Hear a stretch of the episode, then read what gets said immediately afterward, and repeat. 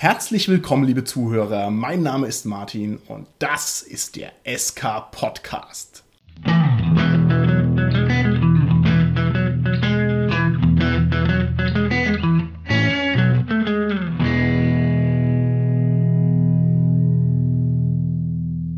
Bei mir heute im Studio sind meine lieben Gäste, der Holger, der Carsten und der Dominik. Ja, hallo, der Holger hier. Hallo, hier ist der Carsten. Hi, hier ist der Dominik. Das Thema unserer heutigen Folge ist die magische Bibliothek und um auf diesen durchschlagenden Titel zu kommen, habe ich meinen Cast sieben Wochen lang im Keller eingesperrt, denn der Titel ist dermaßen doppelsinnig, das kriegen andere Podcasts nie im Leben auf die Reihe. Und zwar ist er deshalb doppelsinnig, weil Magische Bibliothek, das klingt nach so einem Nerd-Nonsens, wie unser Hobby halt einfach auch ist. Dieses komische, etwas kindische, etwas lächerliche, etwas alberne Zeug, ausgedachte Sachen, die nicht real sind und deswegen irgendwie nicht so ganz ernst zu nehmen. Aber Mittlerweile sind wir ja sogar bei uns in Deutschland, in unserer kleinen Szene so weit, dass Rollspielbücher, sagen wir mal beim Crowdfunding, locker flockig die 100.000 Euro Grenze reißen. Und da muss ich ganz ehrlich sagen, also das sind jetzt Werte, die kann man also nicht mehr unter ferner Liefen abbuchen, sondern das hat schon also einen durchschlagenden Impact und ich lehne mich jetzt aus dem Fenster und sage, das ist ja auch irgendwie magisch. Ne? Wenn ich jetzt hier irgendwelchen Rollenspielautoren eine Handvoll Erdnüsse bezahle und dann hauen die ein Buch raus und dann gibt es 100.000 Euro. Also ich bitte euch, magisch magisch definitiv. Die ganzen Rollenspielverlage haben alle Finanzmagier angestellt, die diese Bücher produzieren. Richtig, Finanzmagier, das ist ein Beruf der Zukunft. Wenn man sich in seinem gemütlichen Nerdzimmer umschaut, da hat man normalerweise einen Schrank und in diesem Schrank stehen die ganzen Rollenspielbücher und ist es nicht letztlich auch eine Art magische Bibliothek bei den vielen Freuden, mit denen das Rollenspiel unser Leben bereichert? Und deshalb ist meine erste Frage an meinen Cast, welchen magischen Schatz habt ihr in eurem Bücherschrank, in eurer magischen Bibliothek? relativ neu habe ich ein Zauberbuch. Das ist wirklich ein Ingame, also ein intradiegetisches Zauberbuch. Das habe ich bei einem Crowdfunding in den USA erstanden. Die Hauptsprache ist Englisch, aber es sind auch andere Sprachen, die ich nicht ganz verstehe drin. Ja, das ist so ein kutuiles Zauberbuch, was auch für ein Live-Rollenspiel gemacht wurde. Das ist ein tolles Buch mit ganz vielen Skizzen, Zeichnungen drin, Sprüchen drin, Texten drin. Das werde ich sicherlich auch in Cthulhuiden Tisch- und Live-Rollenspielen verwenden. Ich habe es jetzt noch nicht angewandt, aber ich habe schon ein, zwei Abenteuer im Kopf, wo ich weiß, dass ich es da verwenden werde. Ich habe dieses Buch gerade mal in der Hand gehabt und habe mal reingeguckt. Das ist dermaßen toll kalligrafiert und mit schönen Zeichnungen ausgestattet. Also das sieht wirklich aus, als wäre es, keine Ahnung, ein mittelalterliches, handschriftlich erstelltes Buch. Und das ist also dermaßen magisch auf den ersten Blick. Da wird man der Straßenbahn definitiv dafür verhaftet. Wie schaut es bei dir aus, lieber Dominik? Was ist der Schatz in deiner magischen Bibliothek? Ich habe in meiner magischen Bibliothek My Little Pony stehen, weil Friendship is Magic. Richtig. Und damit ist natürlich auch das Buch, wo das drin steht, ebenfalls Magic großartig. Holger, wie schaut es bei dir aus? Wir haben ja in den letzten Folgen auch schon definiert, dass Pflanzenwachstum ja auch einigermaßen magisch ist. Stimmt, der Salatmagier. Äh, richtig, ja? richtig. Weil mein magisches Buch handelt sich auch um ein Buch aus dem Crowdfunding. Hat nichts mit Rollenspiel zu tun, sondern es sind Illustrationen von Schimmelpilzen drin. Also handgezeichnete. okay. In Wirklichkeit gibt es für alles ein Rollenspiel. Ja? Nenn mir ein Thema und wetten, ich kann es als Rollenspiel googeln. Bin mir sicher, dass es auch ein Rollenspiel über Schimmelpilze gibt. Insofern bist du da definitiv gut aufgestellt. Das sind ja handgezeichnete Illustrationen, die kann man bestimmt auch irgendwo verwenden im Rollenspiel, aber es handelt sich halt um echte Zeichnungen von echten Schimmelpilzen. Ja. Schmaler Anwendungsbereich, aber sicherlich ist der vorhanden. Mein neuester Schatz in meiner magischen Bibliothek ist ein Buch für das Rollenspiel Lamentations of the Flame Princess. Und zwar ist es ein Buch, an das man gar nicht rankommt, weil das Crowdfunding schon lange abgelaufen ist. Und zwar nennt sich das Lusus Naturae, also das heißt die Launen der Natur. Und das ist ein schreckliches Kreaturenkompendium, das mich sehr gruselt, wenn ich das durchlese. Das heißt also, die Magie des Buches schlägt voll durch bis auf mich.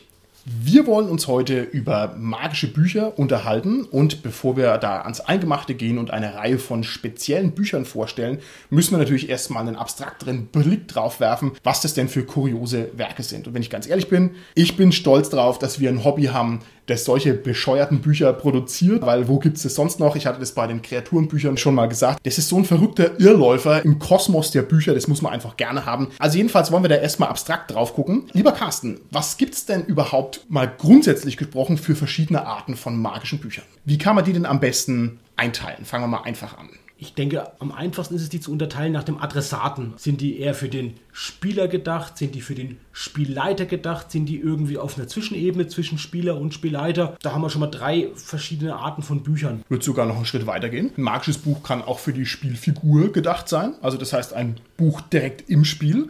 Und wenn ich mir jetzt hier dein wunderschön gestaltetes Zauberbuch angucke, dann ist es ja noch nicht mal in erster Linie was für den Spielleiter, sondern es ist ja eher so ein Prop, so ein Echtweltartefakt. Dann ist es sogar ein magisches Buch, ja, für Nicht-Rollenspieler. Kann man das so sagen? Ich würde sagen ja, wobei natürlich Rollenspieler da noch einen Mehrwert haben und wäre mal interessant, ob da bei diesem Crowdfunding auch Nicht-Rollenspieler mitgemacht haben. Aber ja, für ein Theater zum Beispiel oder so ist es sicherlich auch ein Prop, wo man das vielleicht gut gebrauchen kann. Live-Rollenspieler, die waren der, der Hauptadressat bei diesem Crowdfunding und eben ja Tischrollenspieler wie ich, die halt auch gerne Props einsetzen. Richtig. Und es gibt natürlich auch noch ganz reale Zauberbücher, wenn man ein bisschen in der Weltgeschichte rumkramt. Also ich würde schon sagen, sowas wie die Merseburger Zaubersprüche, die dürften Mittelalterbegeisterten schon bekannt sein. Das sind ja letztlich ja echte Zauberbücher in Anführungszeichen. Ich habe zum Beispiel auch ein echtes Zauberbuch aus Island mitgebracht, wo dann halt auch richtige Zaubersprüche, die Rituale und Formeln mit da drin stehen. Okay. Und ein ganz bekanntes Zauberbuch ist ja das Necronomicon. Man muss nur mal googeln, so was es da eigentlich an Büchern gibt dazu. Da gibt es eine ganze Menge von Büchern, die sind alle sehr unterschiedlich. Aber an das richtige Necronomicon kommt unser eins irgendwie nicht richtig ran. Das denkst du, weil du Initiat des nullten Kreises noch bist. Aber ich war gerade auf Cthulhu-Fortbildung in Nürnberg und da hat mir jemand erzählt, dass er jemanden kennt, der als Jugendlicher in seiner ganzen Cthulhu-Begeisterung in die Stadtbibliothek reingegangen ist und hat aus Spaß gesagt, hey, ich würde mir gerne mal das Necronomicon ausleihen. Und dann hat die Bibliothekarin im Rechner rumgetippt und hat gesagt, alles klar, ist in vier Wochen da. Und der ist aus allen Wolken gefallen weil es das wohl irgendwie doch gibt als Attrappe oder wie auch immer. Das ist ein Gag, ich glaube aus den 60er Jahren oder so, dass da irgendwelche Bibliothekare in Amerika haben sich halt gedacht, da gab es ja noch keine Computer, aber wir machen das halt in unseren Kartenkatalog von den Büchern mit rein. Das findet eh keiner. Da interessiert sich eh keiner außer den Nerds dafür und mittlerweile ist es halt so beliebt quasi, beziehungsweise hat ja diese Kartenkataloge dann digitalisiert und dann wurde das halt mit reingenommen. Jetzt ist es äh, dabei. Ich finde, es ist auffällig, dass bei uns Magie und magische Bücher so eng beieinander stehen, symbolisch und dass wir uns das also auch so vorstellen und dass es sozusagen eine richtig kräftige Trope ist, dass es was miteinander zu tun hat. Ich glaube, das hängt damit zusammen, was wir schon in den vorangegangenen Folgen besprochen haben. Magie hat einen gewissen elitären Touch. Und wenn ich das miteinander verbinde, dann heißt es, ich benötige sozusagen Herrschaftswissen, geheimes Wissen und das Symbol für Wissen bei uns sind eben nun mal die Bücher. Wie steht ihr denn dazu ganz persönlich? Findet ihr das eine interessante und bedeutsame Komponente, dass sozusagen bei den ganzen magischen Geschichten im Rollenspiel ganz oft Wert auf Bücher gelegt wird oder bräuchtet ihr das nicht zwingend? Ich denke, das ist ein Artefakt davon, dass die meisten Fantasy-Rollenspiele ja im Mittelalter spielen und da gibt es halt als Informationsmedium nur das Buch oder die Sprache, aber zum Aufbewahren gibt es halt nur das Buch. Ja, ich glaube aber, dass es abstrahlt symbolisch. Also wenn ich mir jetzt zum Beispiel Harry Potter angucke, das ist ja nun nicht mehr in dem Sinne Mittelalter, die haben ihre Bücher trotzdem noch. Also irgendwie hängt es schon sehr stark zusammen. Was mir noch als Medien einfällt, sind alte Steintafeln, die man dann auf irgendwelchen Sachen findet, wo man dann auch noch Zaubersprüche drauf eingraviert hat für jeden, der da dran vorbeikommt. Oder halt auch diese mündliche Überlieferung von alten Zauberern, die unendlich leben und im Brunnen eingesperrt sind und solche Sachen. Mhm. Ich möchte mal darauf zurückkommen, Martin Martin, was du gesagt hast, mit diesem elitären Kreis. Das ist ja wirklich so. Sobald Wissen über Schrift weitergegeben wird, über Bücher weitergegeben wird, ist halt die Einstiegshürde, diese Sprache oder die Schrift lesen zu können. Es gibt eine Theorie in unserer Welt, dass durch die Einführung von Fernsehen Kinder Zugang zur Wissenswelt der Erwachsenen erlangt haben, dass sie quasi vorher nur hatten, diesen Zugang durch Bücher. Und dass dann auch, was ich, bestimmte ja, Gewalt unter Kindern und soziale Probleme die mit dieser Einführung vom Fernsehen zusammenhing, dass dann einfach diese Einstiegshürde in die Welt der Erwachsenen durch das Fernsehen wegfällt. Ja, überlege mir, ob das auch vielleicht auf Fantasy-Bereich zu übertragen ist. Aber Dominik hat es ja gesagt, durch das, dass es eben auch andere Formen gibt, wie zum Beispiel so eine mündliche Überlieferung, ist es halt auch möglich, jetzt unabhängig vom Alter auch auf Leute das Wissen zu transferieren, das magische Wissen, die ihm nicht lesen und schreiben können. Finde ich einen super Gedanken. Ich finde, bei den Büchern ist dieser elitäre Touch, also diese Entrücktheit sogar mehrstufig. Also die Bücher muss man erstmal lesen können. Das setzt eine gewisse Bildung voraus. Dann muss man auch Zugriff auf das Buch haben. Und hast du völlig recht, Carsten. Die Kinder, die unbegrenzten Zugriff aufs Fernsehen haben, die sind nicht mehr unterhalb dieser Machtschwelle, aber jetzt so in dem klassischen Fantasy-Kosmos, da ist ein Buch halt auch ein entrücktes Ding. Da geht es dann auch darum, wer besitzt es konkret und dinglich und physisch physisch. Das ist also nochmal so eine Kontrollgeschichte. Naja, und da gibt es ja diese zahlreichen Wolken, die man dann noch schlagen kann. Geheimschrift, magische Schrift, unlesbare Schrift, Zaubertinte und so weiter. Also das ist schon einfach ein ganz starkes Symbol für Macht. Das wäre der nächste Touch, den wir auch schon besprochen hatten. Magie ist also nicht nur elitär, sie drückt auch eben Fähigkeit und Macht aus. Aber eine Sache, die damit da zusammenhängt, ist, wenn ich sage, man muss lesen können, wenn ich eine magische Welt habe oder eine Fantasy-Welt habe, in dem eben das Wissen hauptsächlich über Bücher weitergegeben wird, dann müssen die Zauberer ja schon im Prinzip erstmal lesen können, also ein gewisses Alter haben, bevor sie Magie lernen können. Während wenn die Möglichkeit haben, über eine mündliche Überlieferung zu lernen, können sie ja schon jünger sein. Wir spielen in der Regel ja keine Kinder im Rollenspiel. Ja. Wenn man sich überlegt, wann hat denn der Charakter ursprünglich mal Kontakt gehabt zu Magie und wie hat er das gelernt, denke ich, ist es schon ein Unterschied. Ja. Ich denke, das hat auch ein bisschen was mit dem Ansatz von Magie zu tun. Es gibt zum Beispiel in Chroniken von Erzig den Ansatz, dass man über Namen zaubern kann. Also sobald man den richtigen Namen eines Dinges weiß, dann kann man den eben verändern und dem Befehle geben. Und die lernen damit dann halt umzugehen, auch schon sehr früh. Und da gibt es eben auch ein Buch, wo eben alle Namen dieser ganzen Welt drinstehen. Das sind dann mehr so Zauberworte. Also das heißt Ja, spezielle, präzise Sachen, die das auslösen.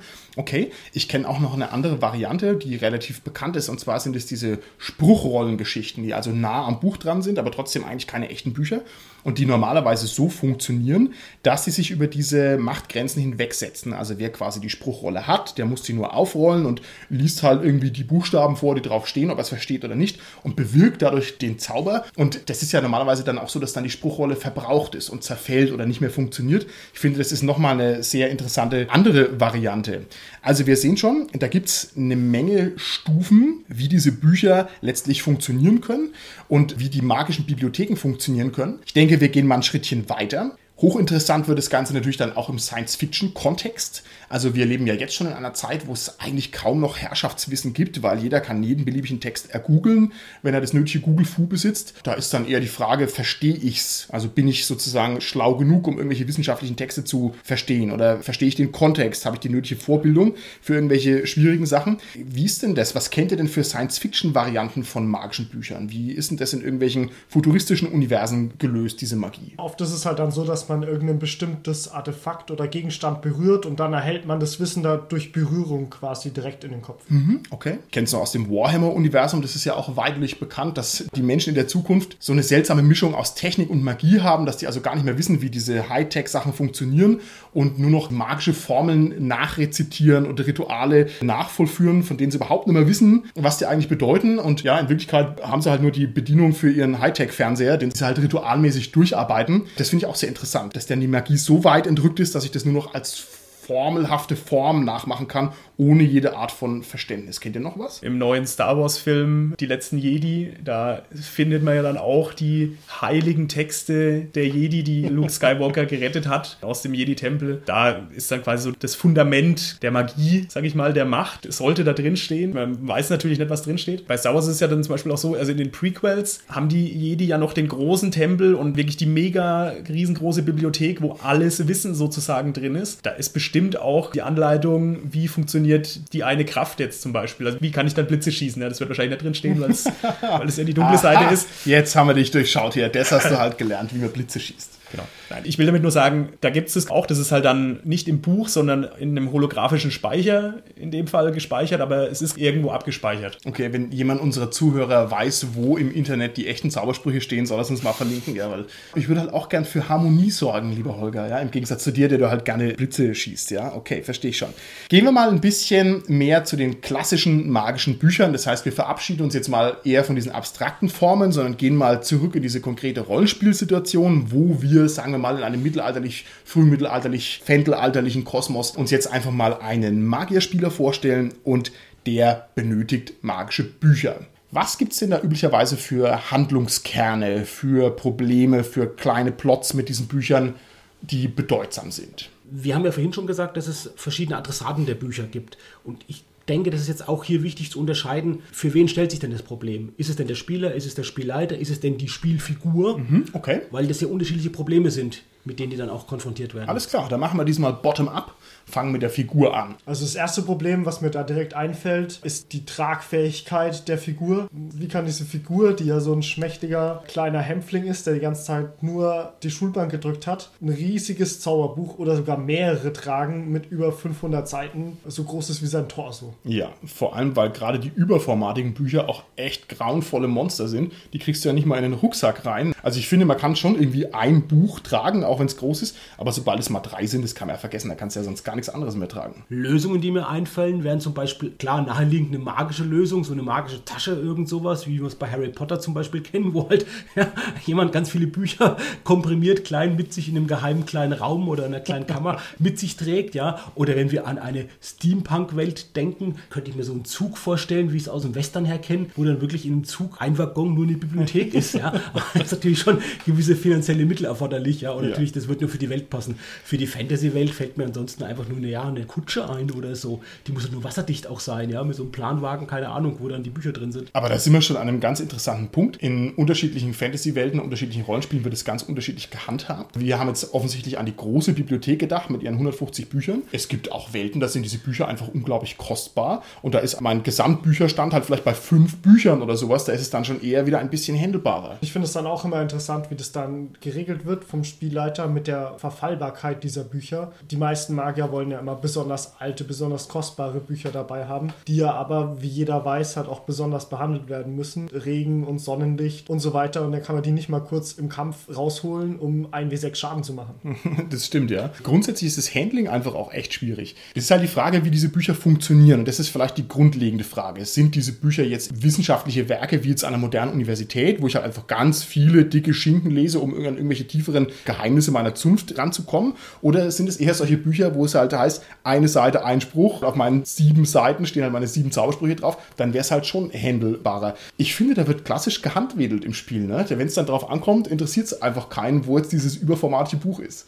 Ja, aber selbst wenn es so Gebrauchstexte sind, wie du es ja in der zweiten Variante gerade angedeutet hast, Martin, ist es ja trotzdem wichtig, dass die eben gelesen werden können im Spiel irgendwie Ja. schnell. Und Dominik, du hast schon den Hämpfling erwähnt. Wir, glaube ich, sind alle gewohnt, Bücher zu lesen, und zwar Taschenbücher zu lesen. Wenn wir schon mal ein Hardcover haben und im Bett liegen mit einem Hardcover, wir merken schon, das können wir nicht wie ein Taschenbuch lesen. Also da müssen wir uns schon in eine bestimmte Position begeben. Und wenn man mal so richtig so ein Folio oder so ein überformatiges Buch nimmt, so ein richtig gebundenes Buch nimmt, das noch größer ist als A4, das ist richtig, richtig schwierig zu lesen. Ich weiß das zum Beispiel, es gibt ein so ein Buch, das heißt Zettels Traum von Arno Schmidt. Nein. Und Hast du das gelesen? Hat ein Freund von mir gelesen. Nein. Der hat das in einem halben Jahr komplett durchgelesen. Stopp, stopp, stopp, da muss ich einhaken. Zettelstraum, du kennst jemanden, der Zettelstraum wirklich gelesen Ja, hat. der hat es auch rezensiert und der ist auch, ich glaube sogar federführend in dem Arno Schmidt Fanclub. Was er gemacht hat, der hat Zettels Traum gelesen, aber bevor er es gelesen hat, wir können es ja verlinken, das ist wirklich ein riesengroßes Buch und das ist auch auf mehreren Ebenen funktionierend, das ist einfach auch verdammt schwer. Und er hat sich ein Pult gebaut, der hat sich ein Lesepult gebaut, damit er Zettels Traum dann durcharbeiten kann. Ein Vielleser, der hat ein halbes Jahr dafür gebraucht, um Zettels Traum letztendlich zu lesen und durchzuarbeiten. Okay, hier ganz kurze Unterbrechung dieser magietheoretischen Folge. Zettelstraum, für alle, die es nicht kennen, ist eins der beknacktesten Bücher auf der ganzen Welt. Man kriegt auch im Internet kaum Rezensionen dazu her, weil es einfach keiner liest, weil es keiner lesen kann. Da hat also der Arno Schmidt das auch nicht fertig gekriegt. Das ist jemand, der hat halt ein hochkomplexes Buch geschrieben, inhaltlich komplex, hat dann irgendwie das auch nicht redigiert. Das ist ein Riesenschinken und so weiter mit verschiedenen Spalten und Randspaltenanmerkungen. Das ist halt ein Buch, das man einfach nicht liest, weil man sich halt denkt, was willst du denn eigentlich von mir, du Affe? Ja, schreib halt dein Buch normal, ja. Und wirklich, also ich kann nur dazu raten, sich das mal im Internet anzugucken. Das hat echt keiner gelesen. Und deswegen, Carsten, ich bin echt stolz. Du bist voller Ressourcen, die ich nicht kenne. Arno Schmidt, Zettels Traum gelesen zu haben. So viel ich weiß, geht es darin noch inhaltlich über Edgar Allan Poe. Also schon was, was auf der Fantastik wieder eher nahe liegt. Okay, alles klar. Jetzt ist es natürlich eine schöne Idee vom Dominik, dass man im äh, Kampf gegen die Orks sein Zauberbuch rauszieht, ja, ohne Pult und dann hier seine Magie wirkt. So funktioniert es ja normalerweise eigentlich nicht, ne? weil es ja auch wirklich nicht praktikabel ist. Da wird es ja sofort draufregnen oder Dreck würde draufspritzen oder man würde einen Axthieb damit parieren müssen.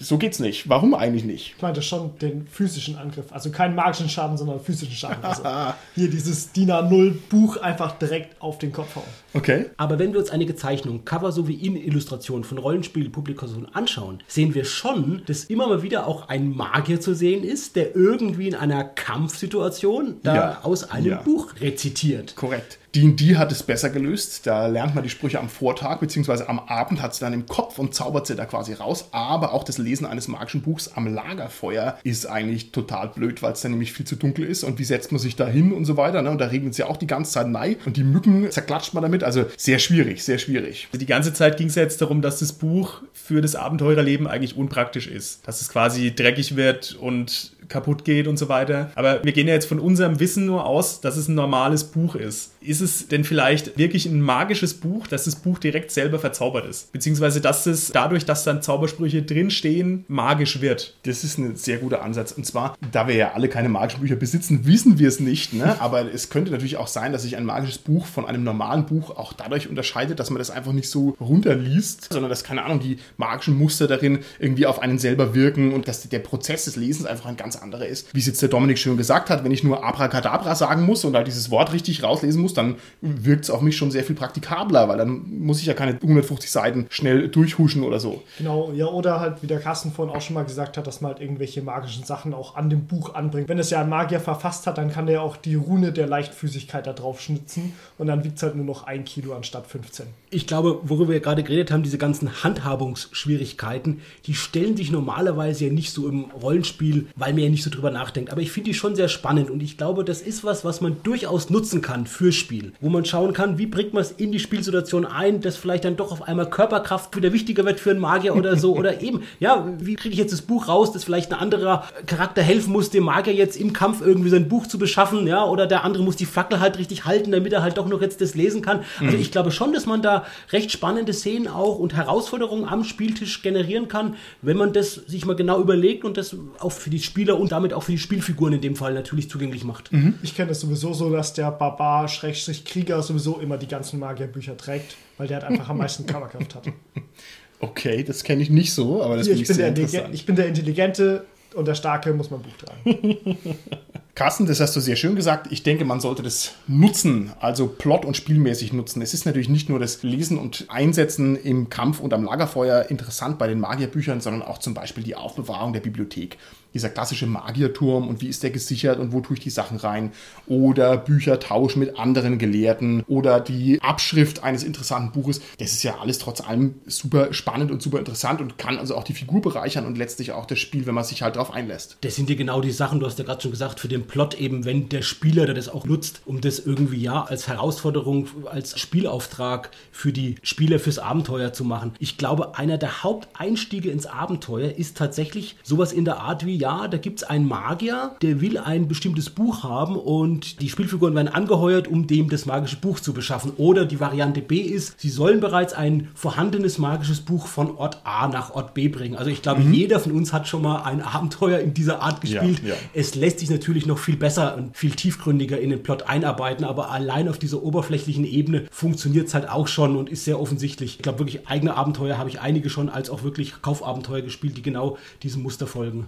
Okay, gut. Gehen wir mal gedanklich weg vom Schlachtfeld und vom Lagerfeuer hinein in die gemütliche Studierstube. Es gibt bei einigen Rollenspielen relativ komplexe Lernregeln und ich finde, das macht ja auch Sinn, denn wenn ich das ernst nehme mit den magischen Büchern, dann muss ich selbstverständlich mir überlegen, was habe ich denn jetzt hier eigentlich aus dem Dungeon rausgezogen? War das irgendwie ein kleines Tagebuch eines Magiers oder ist es ein großes magiephilosophisches Werk und so weiter und so fort? Und dann stoße ich, wenn ich das weiterdenke, sehr schnell an die Frage, kann ich das überhaupt verstehen? Wie lange brauche ich, um das zu lesen? Wie ist es geschrieben? Welche Wissensvorteile kann ich da rausziehen? Da würde ich gerne mal von euch wissen. Was sagt ihr denn zu komplexen Lernregeln beim Maki-Büchern? Ich finde den Grundansatz sehr ansprechend, weil es halt für viel schönes Spiel sorgen kann, aber meistens ist das Regelgerüst, was da alles mit dranhängt und das ganze Balancing und die ganzen Nebeneffekte, die da mit dranhängen, also die Zeit, die die Figur nicht am Spiel teilnehmen kann und so weiter, stoßen das meistens aus dem effektiven Spielfluss raus.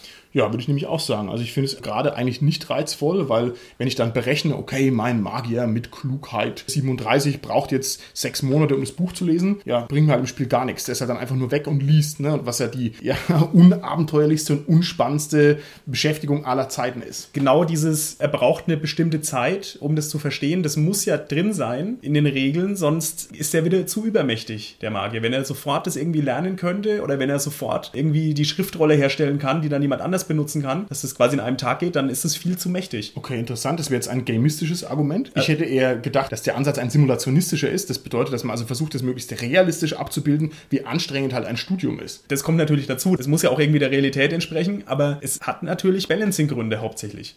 Also für mich ist die Zeit, die die Spielfigur benötigt, um einen Zauber zu lernen, nicht so entscheidend. Ich glaube, entscheidender ist die Zeit, die der Spieler oder der Spielleiter benötigt, um diesen komplexen Vorgang zu verstehen, um das dann anwenden zu können im Spiel. Und wenn aus komplex dann eben kompliziert wird, was wahrscheinlich oft der Fall ist, dann finde ich es eben nicht mehr gut. Es ist natürlich klar, dass es irgendwie gebalanced sein muss, dass eben eine Limitierung da sein muss irgendwie, ja, und natürlich auch irgendwie ein Lernen sich abbilden muss, weil das schon spannend ist, so eine Entwicklung eines Zauberers zu spielen und zu erleben im Rollenspiel.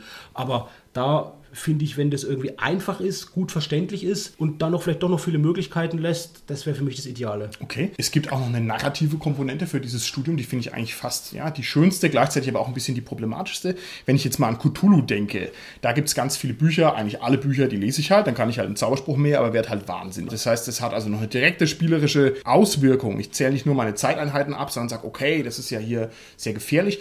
Und das kenne ich auch aus anderen Rollenspielsystemen, dass die Bücher eben nicht nur Bücher sind im modernen universitären Sinne, sondern dass da halt noch sehr viel mehr drin steckt. Man wird verflucht, das Buch entpuppt sich als Artefakt und kann mit einem sprechen. Ja, in dem Buch stehen falsche Sachen drin. Sowas ist doch eigentlich immer wahnsinnig interessant, wenn da noch ein bisschen mehr drin steckt als nur, jetzt bekomme ich Klugheit plus eins und kann einen Zauberspruch mehr oder auch nicht. Was finde ich noch zu dem Lernaspekt noch ein bisschen mit dazugehört, ist auch dieser Auffrischungsaspekt. Also wie oft muss meine magische Figur das, was er gelernt hat, nochmal auffrischen, also sprich nochmal nachlesen, dass er das nicht vergisst, was er schon gelernt hat. Also ich finde es halt immer ein bisschen problematisch zu sagen, oh, vor 14 Jahren hat mein Magier doch gelernt, wie ich eine Ameise beschwören kann. Also kann ich das doch 14 Jahre später auch noch. Aber der Salatmagier, der entwickelt sich ja auch weiter vom kleinen Rosenkohl zum großen Kopfsalat durch viele Jahre Studium. Ja.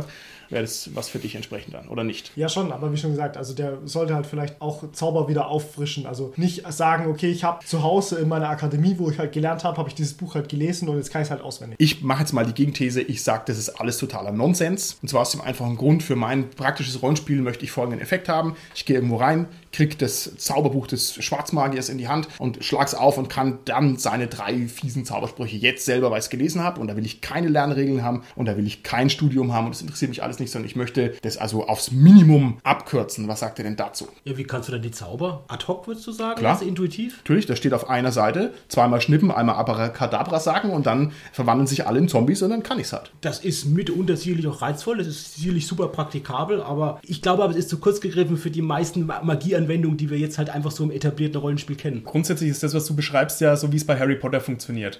Da sind die Zaubersprüche sehr formalistisch, also man muss die Bewegung genau ausführen, man muss das Wort genau sagen, man braucht noch die Intention quasi, das zu tun und dann funktioniert's. Aber man muss es natürlich üben, Okay. wie man ja dann in den Büchern lesen kann. Also die üben ja die ganze Zeit das Zaubern und das klappt die ganze Zeit nicht und irgendwann haben sie halt den Dreh raus. Also irgendwann haben sie so viel Erfahrung, machen die Bewegung richtig, haben das Muscle Memory quasi und dann funktioniert's. Es gibt auch noch eine andere Variante und zwar, dass das Buch sozusagen das Artefakt, der MacGuffin, der Link ist, um diesen Spruch zu sprechen.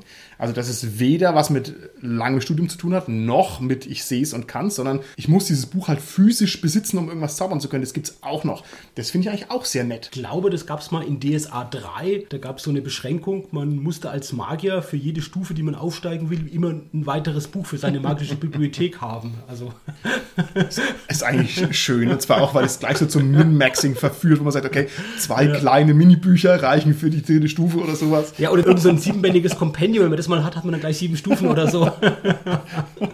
Okay.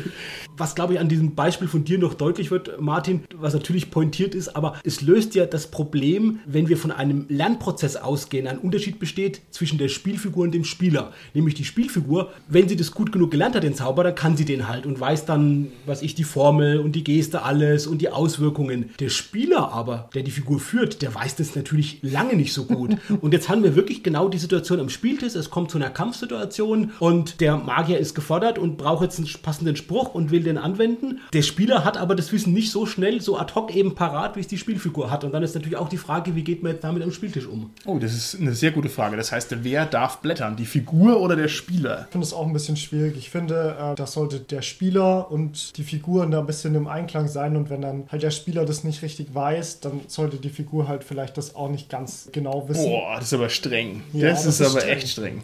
Eben bei deinem Beispiel, Martin, wie du es ja skizziert hast, da ist es ja genauso, wie du gesagt hast, Dominik. Da gibt es keinen Unterschied zwischen Spieler und Spielfigur, weil da gibt es ja den einfachen Zauber, den Ja. kann der Spieler genauso schnell wie die Spielfigur. Wenn wir eben aber von dem Lernenden ausgehen, den Studioso, der den Zauber über längere Zeit gelernt hat, dann ist es halt so, die Spielfigur braucht das Buch jetzt nicht eigentlich, um es zu zaubern, aber der Spieler braucht es halt. Da führt dann kein Weg dran vorbei, dass man dann wirklich das Spiel letztendlich kurz unterbricht und der Spieler eben dem Buch nachschlagen kann. Nach meiner Erfahrung funktioniert es aber tatsächlich besser, als man denkt in diesen Situationen. Also ich kenne es aus Cthulhu, ich kenne es aus Schwarze Auge, dass da schon relativ schnell die passenden Zauber auch gefunden werden von den Spielern für die Figuren. Das ist, glaube ich, manchmal mehr ein Problem gedacht, als es sich dann wirklich auch am Spieltisch stellt, weil es doch schneller geht in der Situation. Ich bin immer wieder überrascht, als ich selbst immer als Spieler davor glaube. Das geht dann recht fix und dann ja, passt das einfach. Okay. Ja, ist doch super im Kampf. Er ist halt sein Initiativeschritt dran und er sagt dann, ja, ich zauber jetzt einen Feuerball. Und dann sage ich halt, ja, okay, und wie schaut die Geste dazu aus? Und dann sagt er, ja, weiß ich nicht. Dann muss ich halt sagen, ja gut, dann schlag nach, nächste Initiative. Du schlägst halt nach in deinem Buch.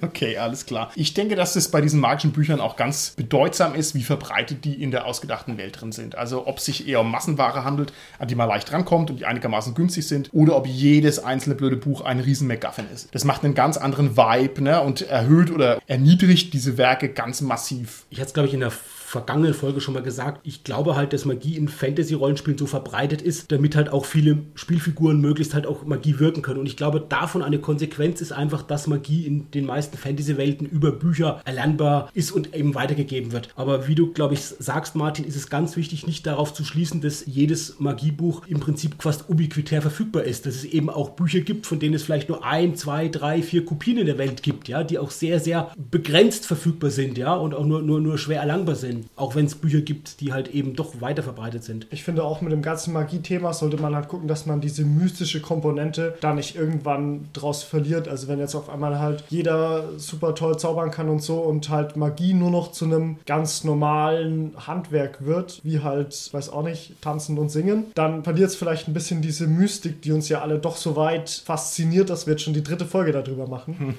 Ich finde, das sollte man auch nicht ganz wegwerfen. Ich weiß es nicht. Ich denke, wenn ich mich umschaue im Bereich der Computerspiele, da ist es schon ganz weit verbreitet, dass man sagt, hier Schriftrolle der Heilung kostet, weiß ich nicht, 50 Silberstücke und die gibt es in einem Übermaß zu kaufen. Jetzt mal nur als Beispiel, wo das dann, dann völlig trivialisiert wird, diese magischen Werke und dann ist es halt einfach tatsächlich nur ein Gebrauchsgegenstand. Ja, geht auch so. Also ich will es jetzt nicht als besser oder schlechter beurteilen. Ist halt einfach nur ein total unterschiedlicher Ansatz, wie man halt an die ganze Sache rangeht. Wo ich jetzt die ganze Zeit drüber nachdenke, gibt es denn in der Welt überhaupt Buchdruck oder nicht? Beispiel Scheibenwelt ist es so, es gibt die Möglichkeit für den Buchdruck, aber das wird nicht wahrgenommen, weil die Magier wollen verhindern, dass die magischen Bücher vervielfältigt werden, also dass es Massenware wird. So Schriftrolle der Heilung, das ist ja auch eine Einnahmequelle vielleicht für den Magier oder für die Magierakademie, aber das ist ja auch zum Beispiel halt ein einfacher Spruch, dass man dann irgendwie die komplexen Sachen oder die gefährlichen Sachen nicht der Allgemeinheit quasi zur Verfügung stellen will, das ist ja auch klar. Ein Aspekt vielleicht noch, der mit der Verschriftlichung des magischen Wissens zusammenhängt, ist, dass die ganze Magieanwendung relativ standardisiert wird. Ja. Für alle Beteiligten. Ja. Sowohl was die Auswirkung als auch die Kosten, was die Gestalt des Zaubers anbelangt. Es wird relativ kalkulierbar und standardisiert natürlich dadurch. Jeder weiß ja genau, was kommt raus und was nicht. Und das ist auch wieder sowas, glaube ich, was ganz Spezielles für Rollenspiel-Fantasy-Welten. Wenn ich an so eine Welt denke wie den Bandsänger von Eldin Forster, wo ein Sänger aus unserer Welt, ein Rocksänger, in so eine Fantasy-Welt durch so ein Dimensionstor kommt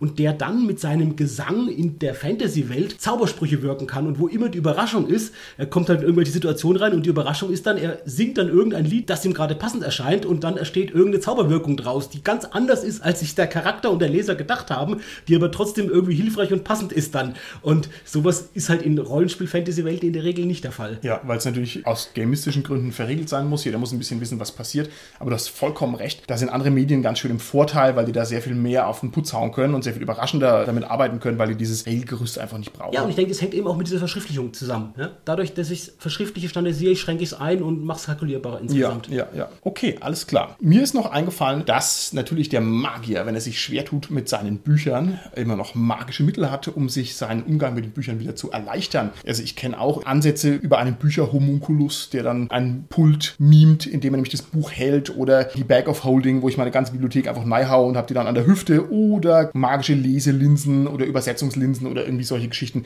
magische Schreibfedern, um die Bücher schnell zu kopieren. Also wer eben nur ausreichend outside of the box denkt, der kann auch diese ganzen Schwierigkeiten letztlich wieder überwinden. Das finde ich spielerisch auch sehr reizvoll. Und ich muss auch ganz ehrlich sagen, das sind auch schöne Zuckerchen für den Spieler, wenn man sagt, hier, du hast jetzt eine magische Schreibfeder und damit musst du dein Zauberbuch nicht mehr händisch abschreiben. Da freut er sich bestimmt. Also wenn man eben diesen simulationistischen Level pflegen möchte. So, und jetzt gehen wir noch einen letzten Schritt weiter und werden im Schnellverfahren mal die magische Bibliothek auffüllen mit ein paar ganz prägnanten Werken, wo wir der Meinung sind, da lohnt sich zwei Sätze drüber zu erzählen. Wir reden jetzt hier über ganz konkrete Bücher, die es wirklich gibt und die aus irgendeinem Grund ja bedeutsam sind für die Szene, fürs Rollenspiel oder die einen interessanten Ansatz produzieren auf diese ganzen magischen Zauberbücher. Und ich fange mal direkt an, weil ich jetzt ohnehin schon rede. Ein Buch, das auf alle Fälle erwähnt werden muss, ist das Liber Canciones. Das ist vom Schwarzen Auge, das Buch mit den Zaubersprüchen drin. Dieses Buch ist ein völlig verrücktes Produkt, weil es bis zur vierten Edition schon in einer Reihe von Auflagen da war und sich entwickelt hat von einer kurzen Auflistung von irgendwelchen Zaubersprüchen bis hin zu krassen Luxusausgaben mit Leder und so weiter und gebunden und was weiß ich für schöne Sachen. Und ich denke, dieses Buch wird wohl der Großteil der deutschen Rollenspielszene, sofern sie denn Fantasy-Rollenspiele spielt, bekannt sein. Und für mich persönlich war das ganz toll, weil ich habe das damals verschlungen. Das Liebe Kantion hat also einfach viele Seiten und da einfach zu blättern und zu gucken, was kann ein Zauberer für geile Sachen machen. Das war für mich eine ganz tolle Rollenspielerfahrung. Das hat mir sehr viel Spaß gemacht. Das Schöne ist auch bei dem Buch, dass jeder Zauber hauptsächlich auf einer Seite genau Ja. unterkommt. Also das ist auch toll gemacht vom Layout her, wie das zusammenwirkt.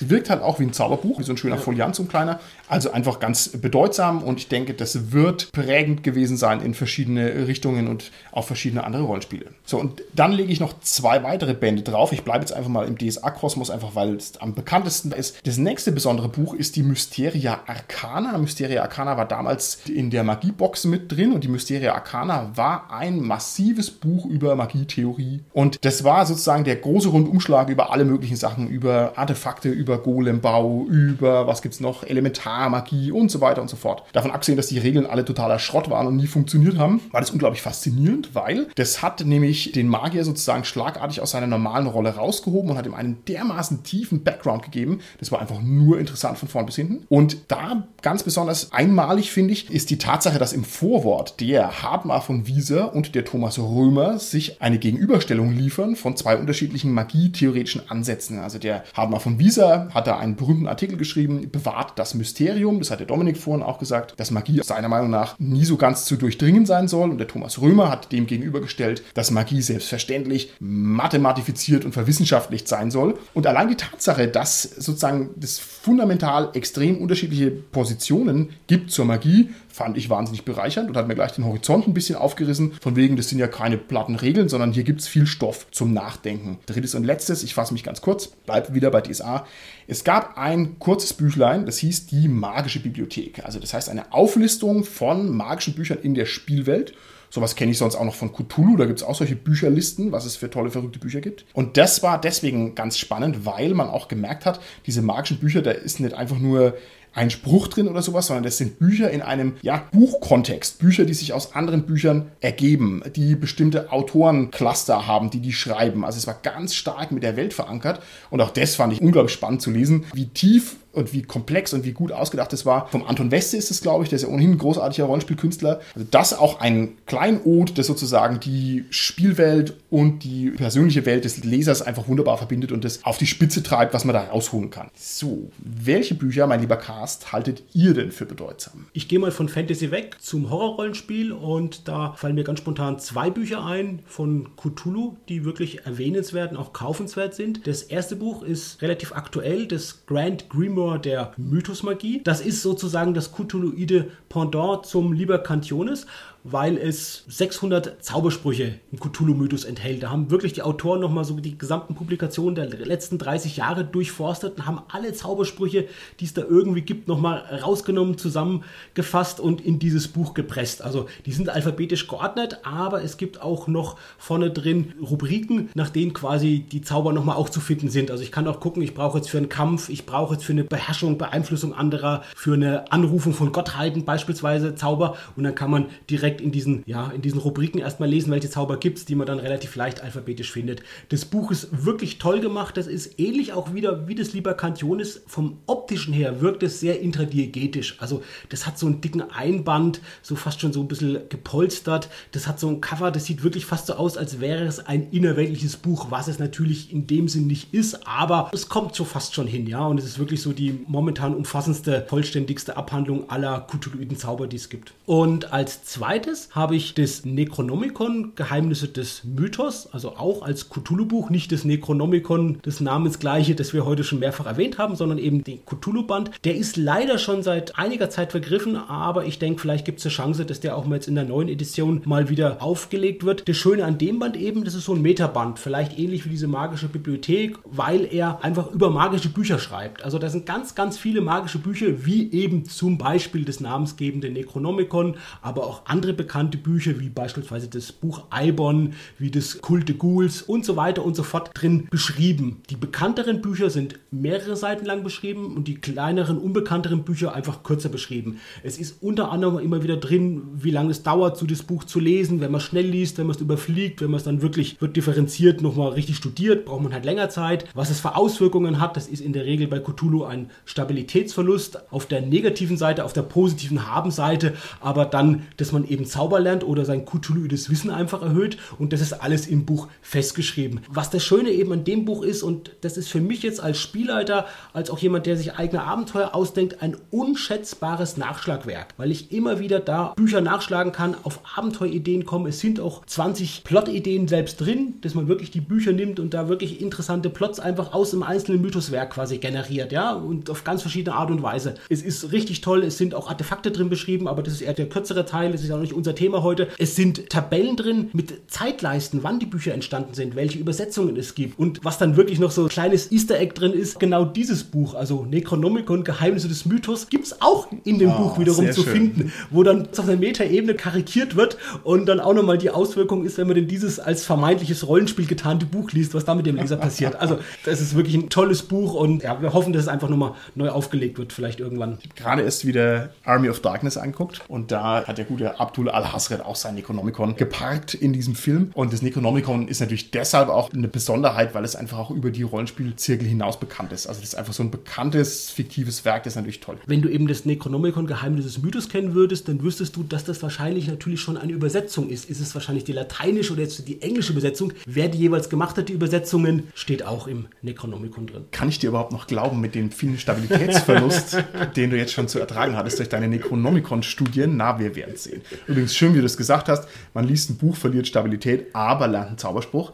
Was verliert man denn, wenn man den Zauberspruch ausspricht, Carsten? Wenn du das Grimo der Mythosmagie gelesen hättest, wüsstest du, dass viele Zauber geistige Stabilität kosten. Ah, also, der Weg des Fleisches führt in den Wahnsinn. Holger, welches Buch kannst du uns noch vorstellen? Ja, ich wollte die Enzyklopädie Magica vorstellen, aber nicht die von DSA, Sondern sondern die von AD&D. Das sind insgesamt vier Bücher, immer so 300 bis 400 Seiten stark, aus dem Jahr 1994. Also die sind auch schon leider vergriffen und kosten jenseits der 100 Euro pro Stück. Aber das sind auch so Kleinodien, die man gerne haben will, weil da sind bis zum Erscheinungsdatum alle magischen Artefakte von D&D, AD&D, also aus den ganzen verschiedenen Welten, die es da gibt, nochmal abgedruckt, auch alphabetisch geordnet. Also auch aus so irgendwie offiziellen Magazinen, aus Fansigns. Da sind dann halt zum Beispiel ja, 40 Seiten unterschiedliche Ringe. Lieber Holger, du hast gesagt, da ist was aus den Fansigns abgedruckt. Da klingeln bei mir ein bisschen die Alarmglocken. Und zwar deshalb, weil ich kenne diese Bücher von GURPS. Da gibt es also auch Bücher über Artefakte, irgendwie Artefakte 1, Artefakte 2, Artefakte 3. Und da ist ganz schön viel Müll drin. Also richtig schlimmer Müll, wo du sagst, okay, was soll das? Ja, also das ist in dem Fall auch so. Da sind schon sehr abgefahrene Dinge dabei, sehr banale Dinge auch teilweise. Und es ist halt einfach eine Sammlung, also eine Enzyklopädie von den ganzen Artefakten, die es da gibt. Sag mal die Quote an Schrott. Bei Lamentations haben wir gesagt, ist die Schrottquote 50%. Wie ist da die Schrottquote? Also ich habe es natürlich nicht zu 100% durchgelesen, aber so beim Querlesen ja, 50 Prozent trifft es, glaube ich, ganz gut. Also da, da, sind schon auch komische Dinge dabei, wirklich. Okay, alles klar. Dominik, mach den Abschluss. Okay, was ich ganz cool finde, sind so Hintergrundsachen, die sich mit Magie befassen. Zum Beispiel die Hintergrundbände Hallen Arcana Macht, Städten okkulter Geheimnisse und Orte magischen Wissens. Das sind eben diese drei blauen Bände, die es gibt, wo dann eben auch der Unterrichtsplan und alles nochmal genau beschrieben wird und wann welcher Magier Pause hat. Ich habe das ganz krass gemerkt, weil ein Magier in meiner Gruppe den erst nicht hat hatte und den Magier gespielt hatte und dann sich diese Sachen gekauft hat und dann eben weitergespielt hat. Und das hat man schon extrem an dem Spiel-Knowledge quasi gemerkt, dass er jetzt wusste, was er für Stunden auf seiner Akademie hat. Okay. Die sind ja auch vom schwarzen Auge. Ansonsten würde ich gerne nochmal erwähnen den Magieabschnitt von Lamentations of the Flame Princess, weil der halt auch einfach spaßig zum Lesen ist, weil halt auch diese Schrottquote so schön hoch ist. Ja. Und es halt einfach interessant ist. Vor allem, weil wir jetzt hier lauter brave Spielsysteme besprochen haben und dann liest man sich was durch, was halt einfach echt